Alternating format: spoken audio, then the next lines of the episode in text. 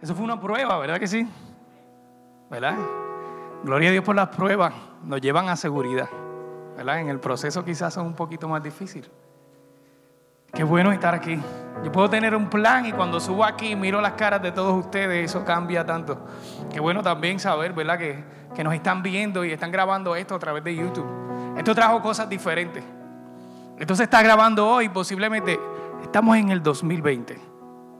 Posiblemente de aquí a dos o tres años alguien se encuentre con este video.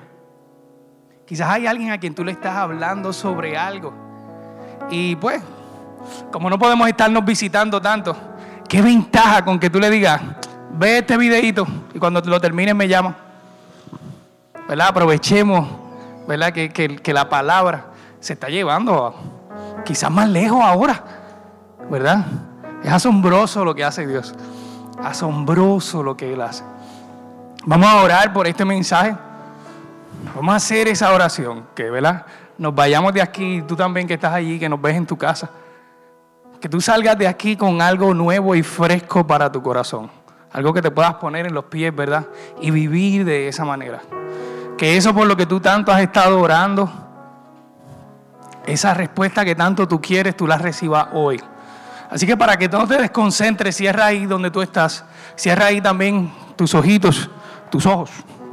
Y, acompáñame a orar. ¿Sí? Es a tu Dios que tú le vas a orar. Padre, gracias, gracias, gracias. Porque tú tienes palabra para nosotros, Señor. Porque tú quieres revelarte cada vez más, Señor. Así como palabra fresca, Señor, también trae un fresco también durante este tiempo, ¿verdad? Para que no nos dé tanto calor. Eh, llénanos una vez más. Yo sé que esa es tu voluntad, Señor.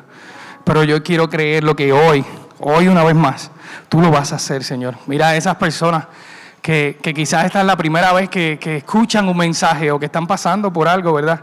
Y, llega a sus corazones hoy, Señor. Las cosas sobrenaturales, una vez más, Padre, en ti confiamos.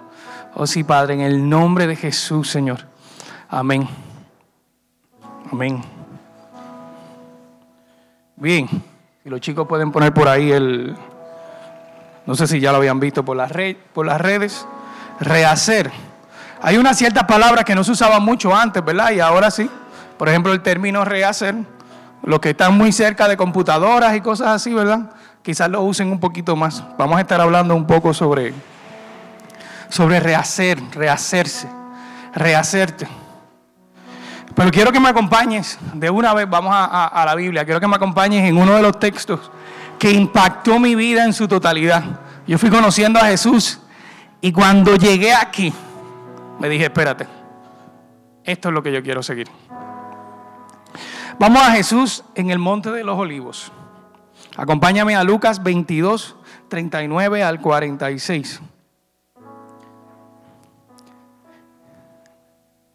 Luego, acompañado por sus discípulos, Jesús salió del cuarto en el piso de arriba y como de costumbre fue al monte de los olivos. Allí les dijo, Oren para que no cedan a la tentación. Se alejó a una distancia como de un tiro de piedra. Se arrodilló y oró.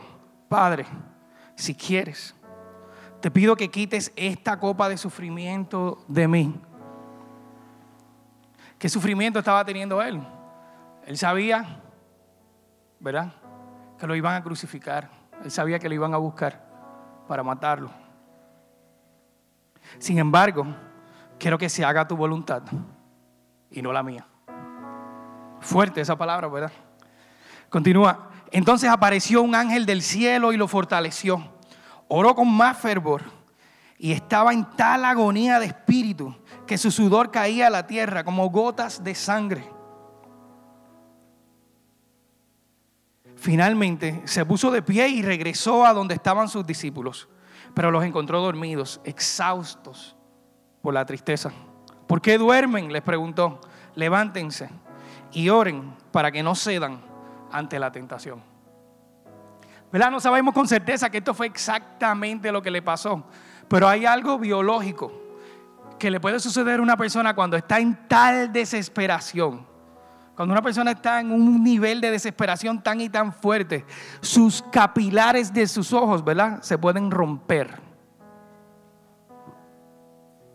Dicen que botaba lágrimas de sangre, ¿verdad? Lo que biológicamente pareciera que sucedió fue eso. Pero hay muchas preguntas, ¿verdad? Que en el cielo vamos a poder hacer. Pero esa es una de las cosas que viene a mi mente. ¿Será que le pasó eso? ¿Será que estaba en tal desesperación?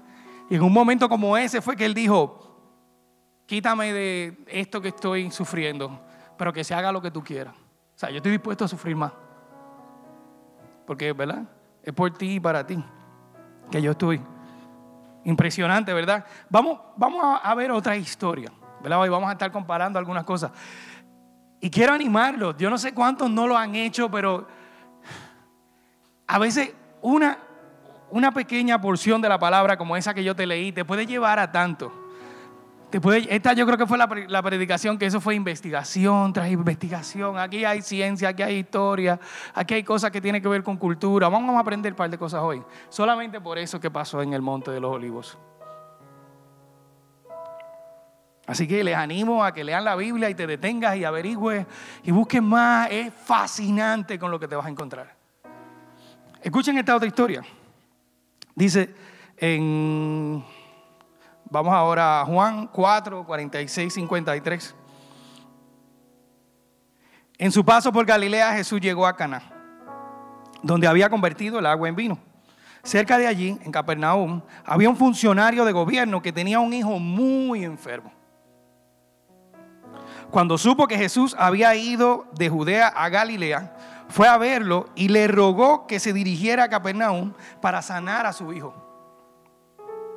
Los que son padres saben cómo se siente tener un hijo enfermo. Y él te estaba muy enfermo. Quien estaba al borde de la muerte. ¿Verdad? Solo imagínense tener un hijo al borde de la muerte. Jesús le preguntó, ¿acaso nunca van a creer en mí a menos que vean señales milagrosas y maravillas. Señor, por favor, suplicó el funcionario, ven ahora mismo, antes de que mi hijito se muera. Entonces Jesús le dijo, vuelve a tu casa, tu hijo vivirá. Y el hombre creyó lo que Jesús le dijo y emprendió el regreso a su casa. Mientras el funcionario iba en camino, algunos de sus sirvientes salieron a su encuentro con la noticia de que su hijo estaba vivo y sano. Él les preguntó a qué hora el niño había comenzado a mejorar y ellos le contestaron, ayer a la una de la tarde, la fiebre de pronto se le fue. Un milagro. Entonces el padre se dio cuenta de que la sanidad había ocurrido en el mismo instante en que Jesús le había dicho, tu hijo vivirá. Y tanto él como todos los de su casa creyeron en Jesús. Esto es historia. Lo que te estoy contando pasó. Esto pasó. lo importante es saber que esto pasó en la vida real.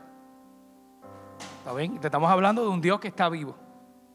Eso es importante para que puedas continuar con esto.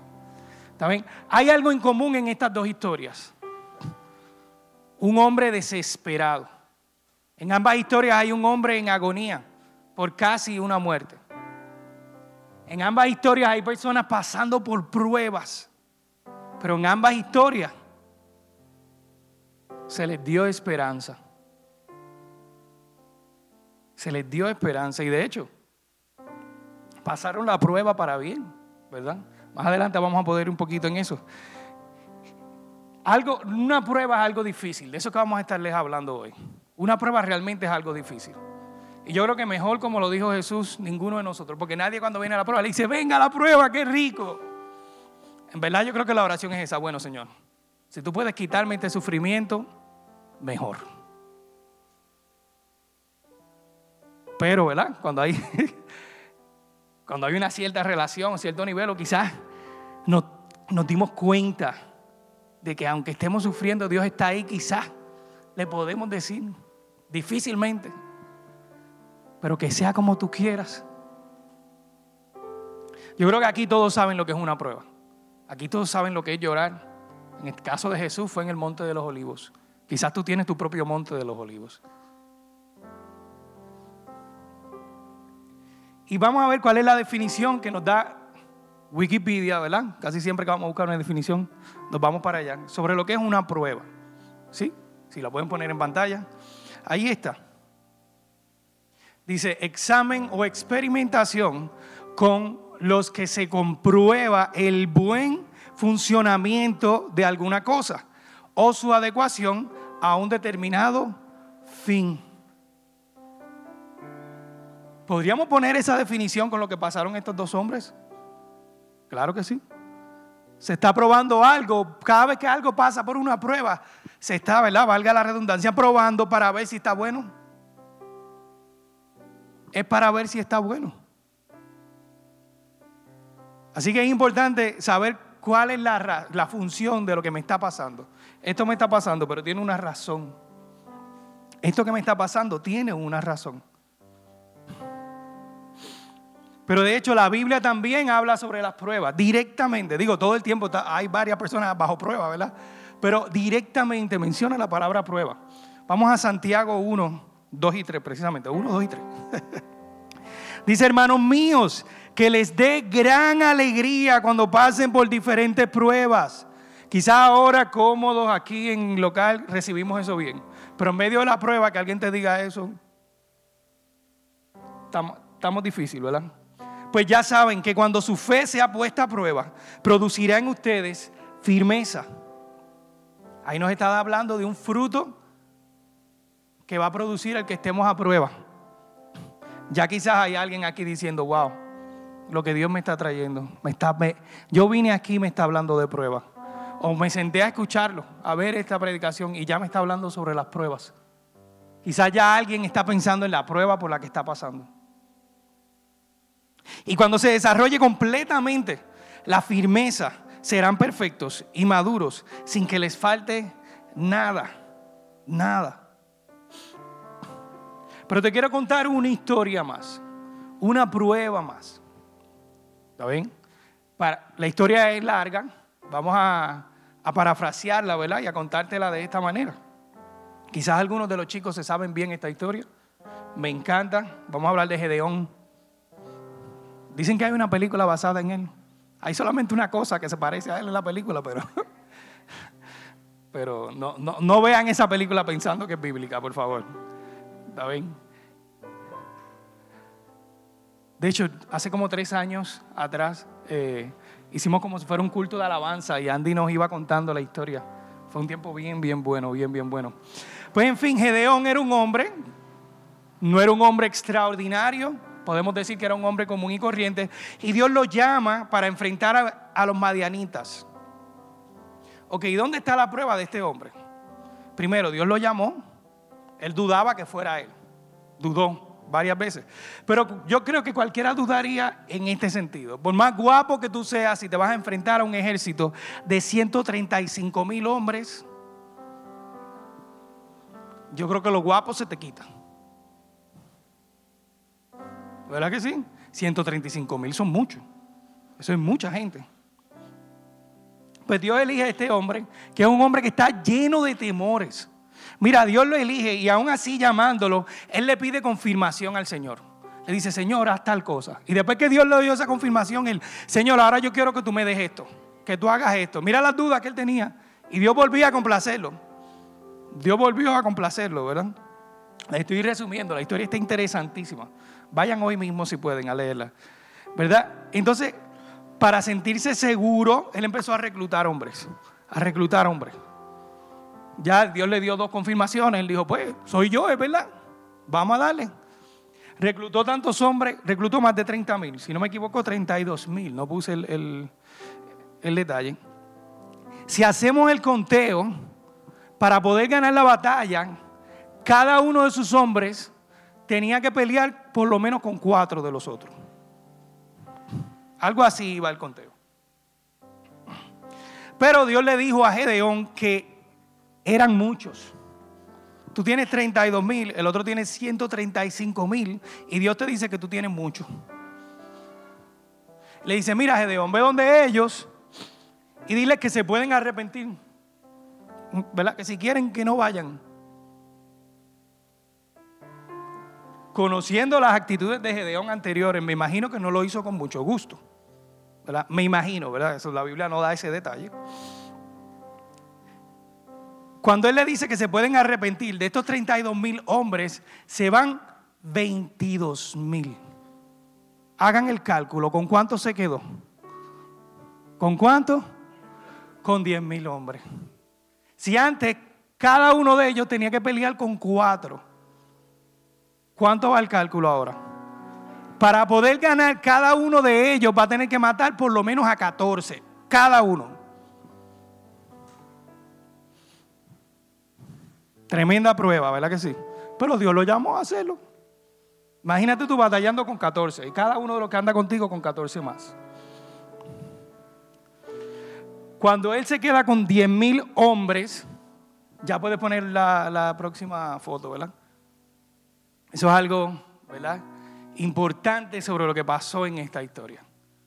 Cuando él tiene solamente 10 mil hombres y ya es suficiente para decir, no, conchale, te pasaste. ¿Cómo lo hacemos? Dios le dice, todavía son muchos, Gedeón. ¿De verdad? Le dijo, todavía son muchos. Conociendo una vez más, conociendo las actitudes anteriores de él, no creo que lo tomó con mucho gusto. Y le dice, esto es lo que tú vas a hacer. Quiero que observen esa imagen. Los que nos están viendo desde sus casas también. Voy a ir de este lado. Esos hombres, todos están haciendo algo. Si pueden ver, hay fila hasta allá atrás están bebiendo agua. Dios le dijo a Gedeón, ponga a tus diez mil hombres a beber agua y tú vas a observar dos cosas. Algunos van a beber agua como si fueran perros, ¿verdad? Se van a poner como está este primero de aquí y van a beber agua directamente, así. Otros van a coger agua en sus manos y se la van a beber. Algo bien loco, ¿verdad? Si los vemos así, podríamos decir que los hombres que se, que se pusieron, se bajaron como perros, están más fuertes que los otros. Podríamos decir. Otra vez, este detalle no lo da la Biblia, soy yo pensando, ¿verdad? Podríamos decir eso. Sin embargo, Jesús le dijo, observa a los que beben como si fuera un perro y observa a los que beben de su mano. Te vas a quedar con los que beben de su mano. De los 10 mil, los que bebieron de su mano fueron solamente 300. Eso es una buena prueba para decir, mm, ya yo no voy. 300 contra 135 mil. Si hay gente emocionada por el cálculo y ya lo hizo, háztelo. ¿Saben cuántos tenía que matar cada uno? Imagínense. 450 por cada uno de sus hombres. Tú tienes un ejército y tú le dices, tranquilo, Fray Luis de mi ejército, Fray Luis, nos vamos, tú tienes que matarte 450. Giovanni, tú te matas 450 más. Y Jerlin, tú te matas 450 más. Así de fácil. ¿Saben qué sucedió? ¿Quién ganó la batalla? El ejército de Gedeón. Cada uno de estos hombres, sus pruebas fueron duras. Quizás tuvieron miedo, pero al final no solamente ganaron la batalla, sino que algo cambió en sus vidas. Algo cambió en sus vidas. Y qué bueno recibir un poquito de ánimo. Tú que estás pasando por esa, por esa prueba ahora mismo. Quizás tú no conoces el futuro. Pero hay un Dios que está contigo en esa prueba. Y Él tiene un plan. Él tiene un buen plan como el de ganar. ¿Tú te imaginas cómo se sintió esa gente cuando ganaron esa batalla? No sé qué batalla es la que tú estás peleando ahora mismo. Pero solamente imagínate cómo se va a sentir cuando la ganes. Solamente disfrútalo desde ahora. Porque Dios está contigo en esa, en esa batalla. Dios está contigo en esa prueba. Y hablando de pruebas y de pasar la prueba de formas diferentes, hay una palabra que se está usando mucho últimamente. Si la pueden poner por ahí. Resiliencia. Para mí esto es una vez más la ciencia poniéndole nombre a algo que hace rato estaba en la Biblia. Porque lo que yo te hablé en varios de ellos tenía que ver con eso de resiliencia. Y una vez más, vamos a Wikipedia. ¿Qué dice ahí que es la resiliencia? Pues superar algo y salir fortalecido y mejor que antes. Podemos decir hasta amén, ¿verdad? Eso es lo que yo quiero. Eso es lo que yo quiero. Superar algo y salir hasta mejor que antes. ¿Verdad? Rehacerse. Salir nuevo, salir mejor. Por eso se llama así, rehacer. Creo que ya, ya se están imaginando cómo va a ser la oración ahora en medio de la prueba, ¿verdad? Quizás la oración no es, no es la correcta. Tenemos que cambiarla. Dice, la resiliencia es la capacidad de afrontar la adversidad. No huyo a ella. O no me pongo mejor a escuchar música o a hacer otra cosa. Cuando, cuando está ahí la, la prueba. Desde la neurociencia se considera que las personas más resilientes tienen mayor equilibrio emocional frente a las situaciones de estrés, soportando mejor la presión. Quizás algunas personas dicen, déjame orar ahora mismo por esto para mí. Porque desde que empieza la prueba yo me hago nada. Pero Dios quiere esto para nosotros. No desmayes que yo voy contigo. Dios quiere esto para nosotros. Que esa sea tu oración. Escuchen otras cosas que puede haber con la resiliencia. Hasta puedes desarrollar recursos que se encontraban ocultos. Y dentro de la adversidad tú te das cuenta, wow, pero yo soy bueno en esto. Es en la prueba que eso pasa. Si no es por la prueba, nos quedamos cómodos en lo que estamos. La rutina de vida ya es mucho. ¿Le estoy hablando a alguien aquí? En otras palabras, tiene que ver con la adaptabilidad y con la posibilidad de rehacernos. Yo sé que eso suena como muy computadora, pero no. Podemos como rehacernos otra vez. Estoy en pedacitos, he hecho una porquería, pues vamos. La prueba, en la prueba tienes esa oportunidad. Es en la prueba que tienes esa oportunidad. La posibilidad de rehacernos en medio de los desafíos. De rehacernos en medio de los desafíos. Y mira, y si ya estás pensando en persona, una vez más, tú le mandas este videito. Ten, escúchate eso y hablamos después.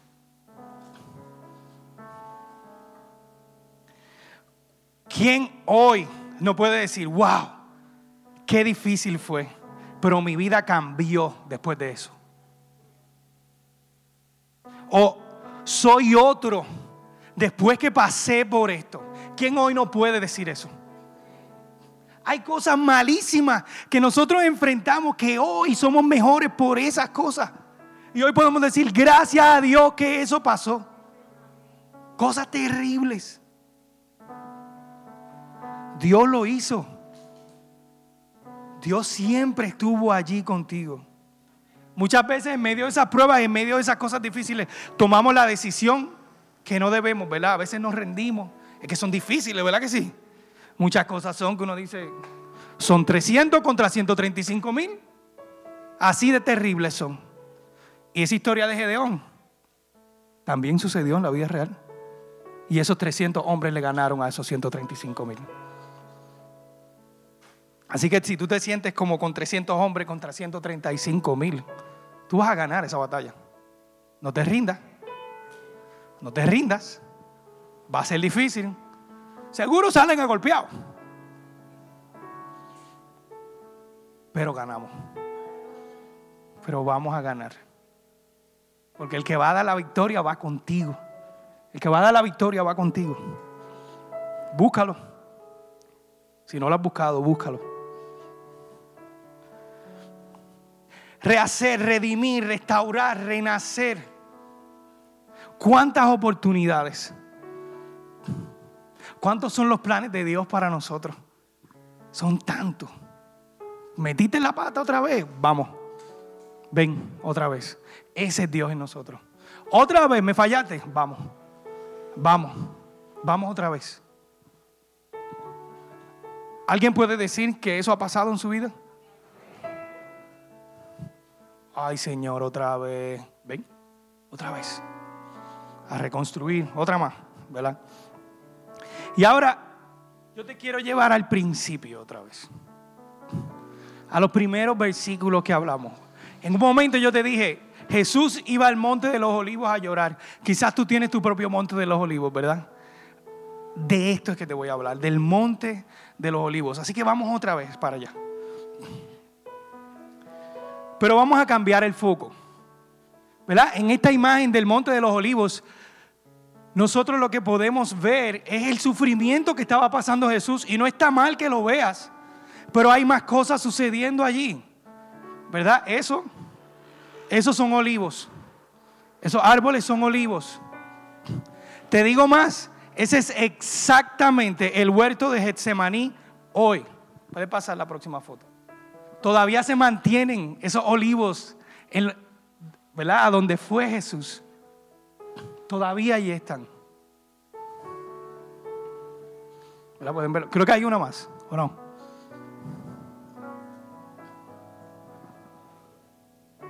Puede seguir pasando. Eso era para que vieran un poquito. Les dije que... Ay, no, dale para atrás. Ahí. Bien. Interesante, ¿verdad? Él estaba en un lugar. Ya no hablemos de su sufrimiento. Hablemos del lugar al que Dios lo estaba llevando. ¿Sí? En ese monte también pasaron otras cosas. Fue ahí que Jesús fue a elegir sus doce discípulos. Cuando Absalón fue tras David, a donde David fue a llorar, que la gente que fue con él también lloraron, fue al monte de los olivos. Ese era un lugar como para eso, para ir a llorar, para que los hombres grandes fueran a llorar. Interesante, ¿verdad? Podríamos hablar solamente de esa parte, pero la mencioné también. Ahí fueron estos hombres. Allí iban ellos. Pero mira, si vamos, si cambiamos el foco y vamos otra vez a algo todavía más pequeño, ¿verdad? A lo que le da el nombre a ese lugar. Ya sí lo puede pasar. Esto. Claro está, hemos leído, hemos leído esa porción de la Biblia quizás muchas veces, pero jamás te imaginaste por qué se llama el Monte de los Olivos. El huerto de Getsemaní estaba lleno de ellos. Se llamaba el Monte de los Olivos por esto. Esto fue, esta cosa tan pequeñita, fue lo que usó Dios, ¿verdad? Como inspiración para este mensaje. Lo que había en común en ese lugar era esto. Una oliva y una aceituna es exactamente lo mismo. Eso fue otra cosa que aprendí. Simplemente la Oliva viene del, déjame decir, sí. la oliva viene, la palabra viene de un término en latín, ¿verdad? Y la aceituna es de un término árabe o hebreo, eso es todo. Sin embargo, nosotros a esta le decimos aceituna, pero al aceite le decimos aceite de oliva. Pero es lo mismo. Pasa que suena como raro. Estás cocinando con aceite de aceituna. ¿Qué tú estás diciendo? Pero es lo mismo. Así que aprendan un poquito de lo que yo aprendí, que seguro había gente que ya lo sabía. De hecho, hay lugares en el mundo donde le dicen oliva en vez de aceituna. ¿Está bien? Así que a los que les gusta discutir, gente, es lo mismo. ¿Está bien? Cambiamos el foco, vamos a los pequeños detalles. No sé si esos hombres en medio de su sufrimiento se dieron cuenta en dónde estaban y qué allí había. Porque es difícil a, a veces ver las pequeñas cosas cuando estamos sufriendo. Pero Dios nos acompaña y nos da pequeñas cosas. Es interesante, es asombroso lo que pasaba con estas cositas en ese lugar. Lo que pasa con estas cositas en ese monte de los olivos al que tú vas a llorar. Esto parece ser tan insignificante, ¿verdad? Pero los pensamientos de Dios superan los nuestros, ¿verdad? Y Él no habla a través de lo insignificante. ¿Sí? Getsemaní. Ahora sí puede pasar a lo otro. Vamos a lo que significa Getsemaní. Ahí está la palabra, a los que saben. Es una palabra aramea que significa prensa de oliva. En ese lugar se tomaban estas cositas y empezaban a pisarlas y a pisarlas y a pisarlas para hacer ese aceite para ungir reyes. Se van haciendo la idea del detalle de lo que Dios le estaba enseñando a esos hombres cada vez que iban a ese lugar. Con esta cosa tan pequeñita, vamos a ponerla aquí ahora.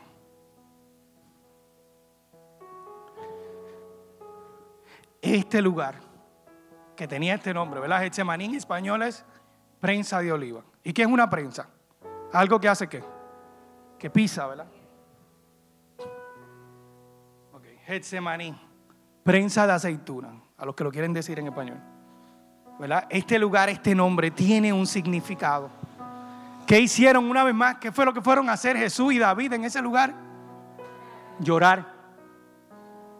Desnudarse delante de Dios a demostrar su sufrimiento. En un lugar donde se hacía qué?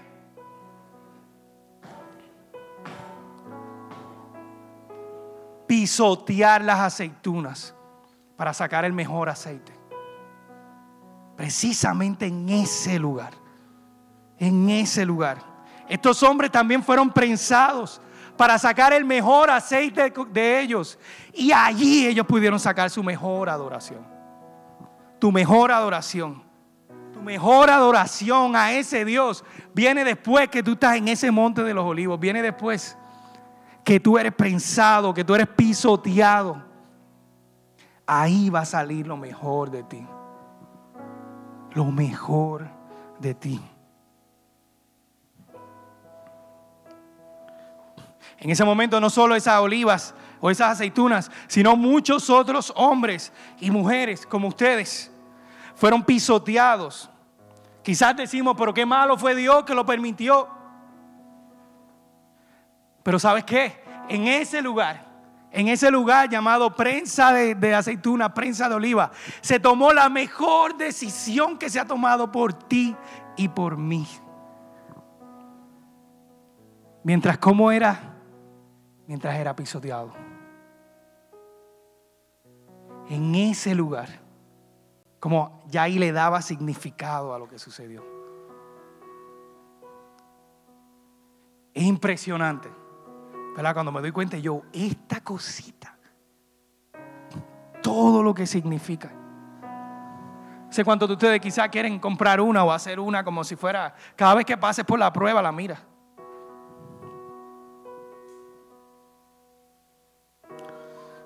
Sí, sí, y diga, sí, Señor, yo quiero ser ese aceite. Tengo que ser pisoteado, pero yo quiero ser ese aceite. Y quiero darte mi mejor adoración. Quiero ser ungido. Quiero ser ese aceite que unge reyes. ¿Verdad? A los que les gustan tener cosas para recordar y señales. Ahí está. De hecho, hay un potecito ahí. Le dije a Sandra que había un potecito ahí. Pero es una nada más que necesito. Si Dios permite que seas pisoteado como la oliva, es para hacer ese tan importante aceite. Va a hacer lo mismo contigo. Va a rehacerte va a rehacerte. Es como ser ungido a través de pisotones. En ese momento que está siendo prensado, aún en los detalles de Él, Él siempre estuvo allí, como con Gedeón. Digamos la verdad, 300 contra 135 mil, algo más pasó allí. Cuatro letras. Dios. Eso pasó allí. Así que a tus, a tus 135 mil, Dios está ahí. Dios está allí. Dios está allí. Dios está allí. De hecho, si tú vas a tu pasado y te pones a pensar en cosas que tú dices, wow, ¿cómo yo me libré de esto? Siempre fue Él. Siempre fue Él. Wow, ¿cómo me salvé de esta? ¿Sabes cómo? Siempre fue Dios cosas que no tienen explicación o que se las has tratado de buscar, no las busques. Fue Dios que te salvó. El doctor Lucas Leis en su libro Estamina, un libro que me leí más de una vez durante este tiempo, dijo, las pruebas son necesarias en nuestro proceso de santificación y de crecimiento. De hecho, menciona el Getsemaní, dice, el Getsemaní verifica la fortaleza de nuestra fe produce humildad, ¿verdad? Diciendo, no quiero, pero que sea lo que tú quieres. Corrige nuestra lista de prioridades. Lo que quiero son ciertos tenis, cierto celular, ir a cierto lugar, tal carro. Cada vez que vamos al Getsemaní somos prensados. Las listas de prioridades son corregidas. Espérate, esto no es una prioridad ahora.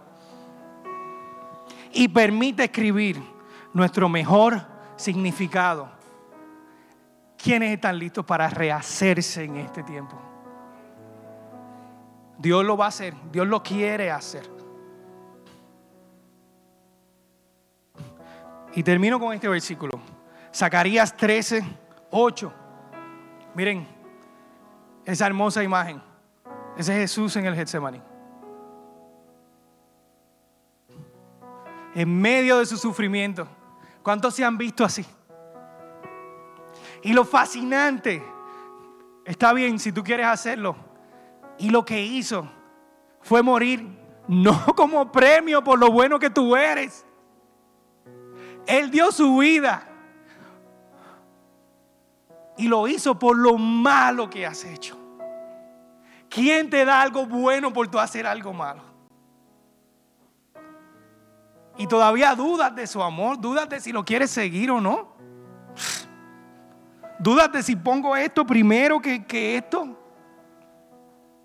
Nadie, por más que te ame, Recuerda eso, lo mayor que se hizo por ti no se hizo por lo bueno que tú eres. Se hizo para pagar una deuda que era tuya. Porque lo que merecías era la muerte. Está bien, yo voy a pagar por ellos. No sé cuántos aquí han estado en deuda, pero se siente horrible. Wow, todavía no salgo de esto, todavía no salgo de esto. Tranquilo, yo la pago, pero que yo no he hecho nada bueno, que no importa, que la pago yo ahí llorando. Decidió y dijo, yo pago por ti. ¿Necesitas más para vivir para alguien? ¿Necesitas más? ¿Qué más quieres? ¿Qué más quieres? Tú que nos estás viendo si todavía, o si aquí hay alguien que todavía no ha entregado su vida a Jesús que dice, bueno, yo voy a la iglesia, yo puedo leer la Biblia, yo, yo creo en Dios. No, no, no, no, no, no. Es cambiar tu vida totalmente y decidir vivir para Él.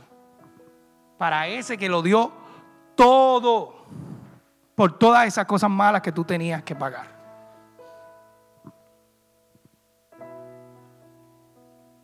Si tú todavía no has hecho eso, yo te invito a que tú hagas esta oración conmigo. Si hay alguien aquí que todavía no ha hecho eso y dice, ya, hoy sí lo voy a hacer, puedes ponerte de pie allí donde estás. Y haz esta oración conmigo. A los que están allí en sus casas también, acompáñenme. Si no hazla aquí, pero si estás aquí la hiciste o si estás en tu casa y vas a hacer esta oración, acércate. Padre, gracias porque tú me sigues mirando. Porque tú me sigues perdonando. Hoy yo digo que, que, soy un pecador y que te necesito, que te necesito, que quiero seguirte. Hoy te proclamo a ti como mi único Señor. Tú eres el que mandas, como mi único Salvador. Tú eres el que salvas. Y quiero seguirte, Señor. Gracias, Padre, en el nombre de Jesús. Si tú hiciste esta oración, y estás desde tu casa, comunícate con nosotros. Comunícate al número que va a salir en la pantalla o en la historia. Pero no te vayas todavía. Tenemos algo más. Y si estás aquí, la hiciste, acércate también. No se vayan todavía, que tenemos algo más. Un último versículo. Un último versículo. Zacarías 1, 3 y 8. Y le dejamos la imagen de Jesús llorando ahí llorando por ese sufrimiento, porque decidió sufrir por ti. Acompáñame, dos tercios del pueblo de Israel serán exterminados, pero un tercio quedará salvo sobre la tierra. A este tercio restante lo someteré a una dura prueba. será como hacerlo pasar por el fuego para purificarlo. Así como se hace con el oro y la plata para refinarlos. Entonces se dirigirán a mí con oraciones fervientes. Cuando pasas por la prueba, cuando eres pisoteado, cuando ya eres aceite.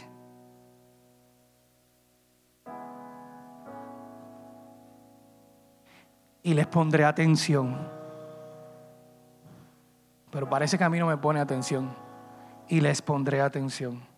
Diré, este es mi pueblo. Y, y ellos dirán, el Señor es nuestro Dios. ¿Quiénes lo repiten conmigo? El Señor es nuestro Dios. ¿Cómo? No, no, eso fue como muy, muy. Una vez más. El Señor es nuestro Dios. como aceituno como aceite, como Él quiera. Pero Él es Dios. Él es Dios. Estamos hablando de aquel que venció la muerte. Estamos hablando de ese que te conoce. Estamos hablando de ese que confía que tú puedes con lo que tú estás pasando. Él te dice, yo voy a ti. Yo voy a ti. ¿Sabes qué? Tú sigues en sus planes. Tú sigues en sus planes.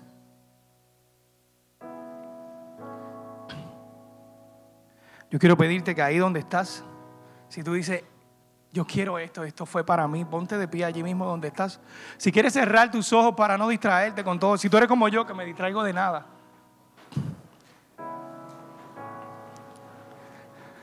Dios habló. De hecho, sigue, sigue haciéndolo. Esto tan insignificante. En ese lugar en el que has llorado tanto tiempo, hay una de estas y quizás no la habías visto. Cierra tus ojos allí donde estás. Tú también que estás en, la, en tu casa, que ya lo aceptaste.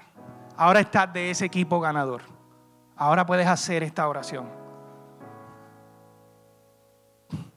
Te hablo a ti aceituna, a ti oliva.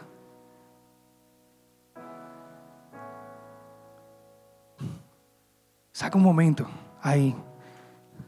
Y tú sabes lo que le tienes que entregar, tú sabes lo que le tienes que decir. Ponle nombre a esa prueba. Pero ahora a diferencia, dile Señor, estoy aquí para la prueba. Haz de mi aceite. Está bien. Yo me alegraré en medio del sufrimiento. Yo volveré a mi monte de los olivos a llorar. Pero sé que estoy contigo. Hazme una persona resiliente, díselo. Señor, que mi desesperación y que mi sufrimiento no me desvíe de tu camino, Señor. Que mi confianza esté puesta en ti, Señor que yo pase la prueba porque mi fe está puesta en ti, no en otra cosa, Señor. Mi fe no va a estar puesta en dinero. Mi fe no va a estar puesta en respuestas de hombres. Mi fe no va a estar puesta en lo que yo veo, Señor. Porque yo veo 135 mil hombres. Porque yo veo muerte, Señor. Pero te veo a ti. Señor, y a ti te voy a seguir. Confiando.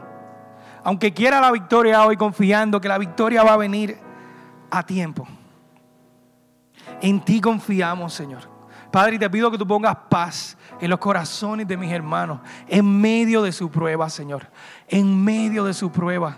Que esto les sirva, Señor, para, para poder rehacerse, Señor. Si sus pensamientos necesitan ser cambiados, Señor.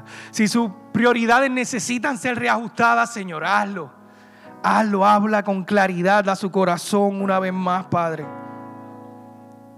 Oh sí, gracias. Gracias, Señor. Gracias, Padre. Somos tuyos, Señor. Tú eres nuestro Dios. Tú eres nuestro Dios. Gracias, Señor. En el nombre de Jesús, Señor. Amén.